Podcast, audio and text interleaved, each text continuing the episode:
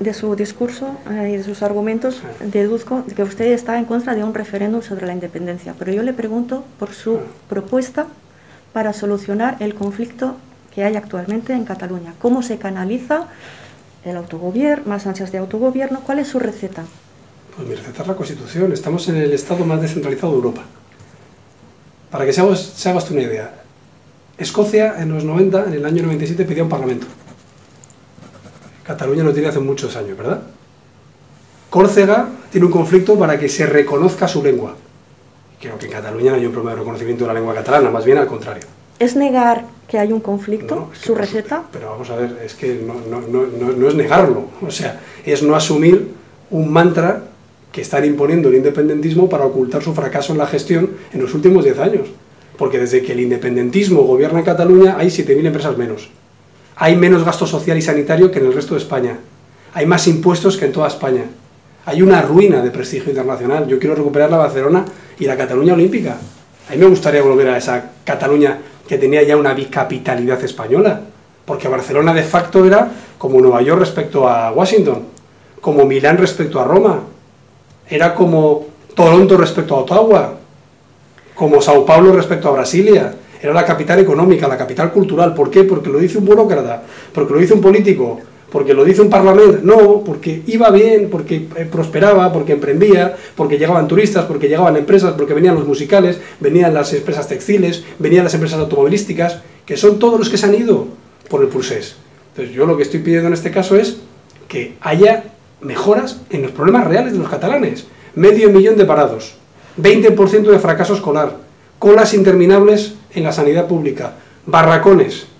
Lo que estamos pidiendo son infraestructuras, mejorar las rodalías, el corredor mediterráneo, que por cierto fue en nuestra época, en la que se mejoró el puerto en esa provincia, en la que se mejoró el aeropuerto, en la que se quitaron dos peajes, en la que se trajo la alta velocidad.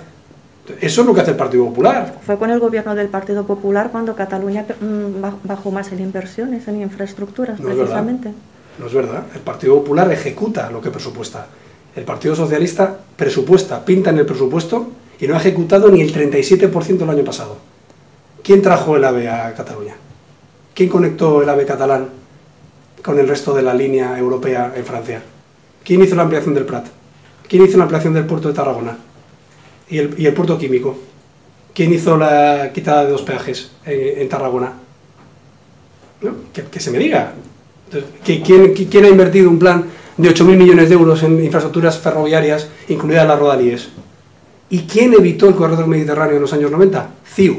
Ahí están las actas parlamentarias en las sesiones parlamentarias. ¿Por qué? Porque no querían competir con el puerto de Sagunto y no querían competir con la Ford. Estos son actas parlamentarias, igual que el PNV no quiso la Y vasca. Entonces le digo lo mismo que me decía usted de Vox. Si usted quiere el corredor mediterráneo en Cataluña, va usted a Puyol y le dice, oiga, señor Puyol, ¿por qué sus diputados fueron en contra del corredor mediterráneo? O si usted quiere que haya inversiones ahora mismo en los peajes, pues lo mismo que levantar los peajes con, los chalecos amarillos, cuando se transfieren dos autopistas de peaje a la Generalitat, le pregunta a usted a la Generalitat el por qué mantiene los peajes. Pero el PP ha cumplido con Cataluña. Entonces lo que estamos diciendo, por ejemplo, mi propuesta ahora mismo es que yo quiero un modelo de financiación nuevo para Cataluña. Y no lo digo porque estoy en campaña. Lo llevo diciendo tres años, desde que llega el Partido Popular de presidente y lo dije el otro día en presencia del señor Fijo, de la señora Ayuso, del señor Miras, del señor Mayuco y del señor Moreno. Pues bueno, Porque quiero un nuevo modelo de financiación para Cataluña y quiero que vuelvan las empresas a Cataluña y quiero bajar los impuestos en Cataluña. Lo que no puede ser es que con, un, con una autonomía con medio millón de parados sigamos hablando de la bandera que tiene cada uno en el balcón. A mí me da igual la bandera que tenga usted yo le preguntaba Yo voy a servir a los que tienen una bandera estelada, a los que tienen una bandera una señora o a los que tienen una bandera roja igualdad. Sirvo a todos. Pero hombre, o sea, por lo menos que quede claro, el PSOE no ha ejecutado las infraestructuras prometidas en Cataluña. Esquerra y Junts han sido un desastre en la gestión de Cataluña. Y lo que estamos pidiendo es un cambio, un cambio real, no otro tripartito, que fue desastroso los dos de Montilla y Maragall, y no otro bucle de otros años en el Pusés.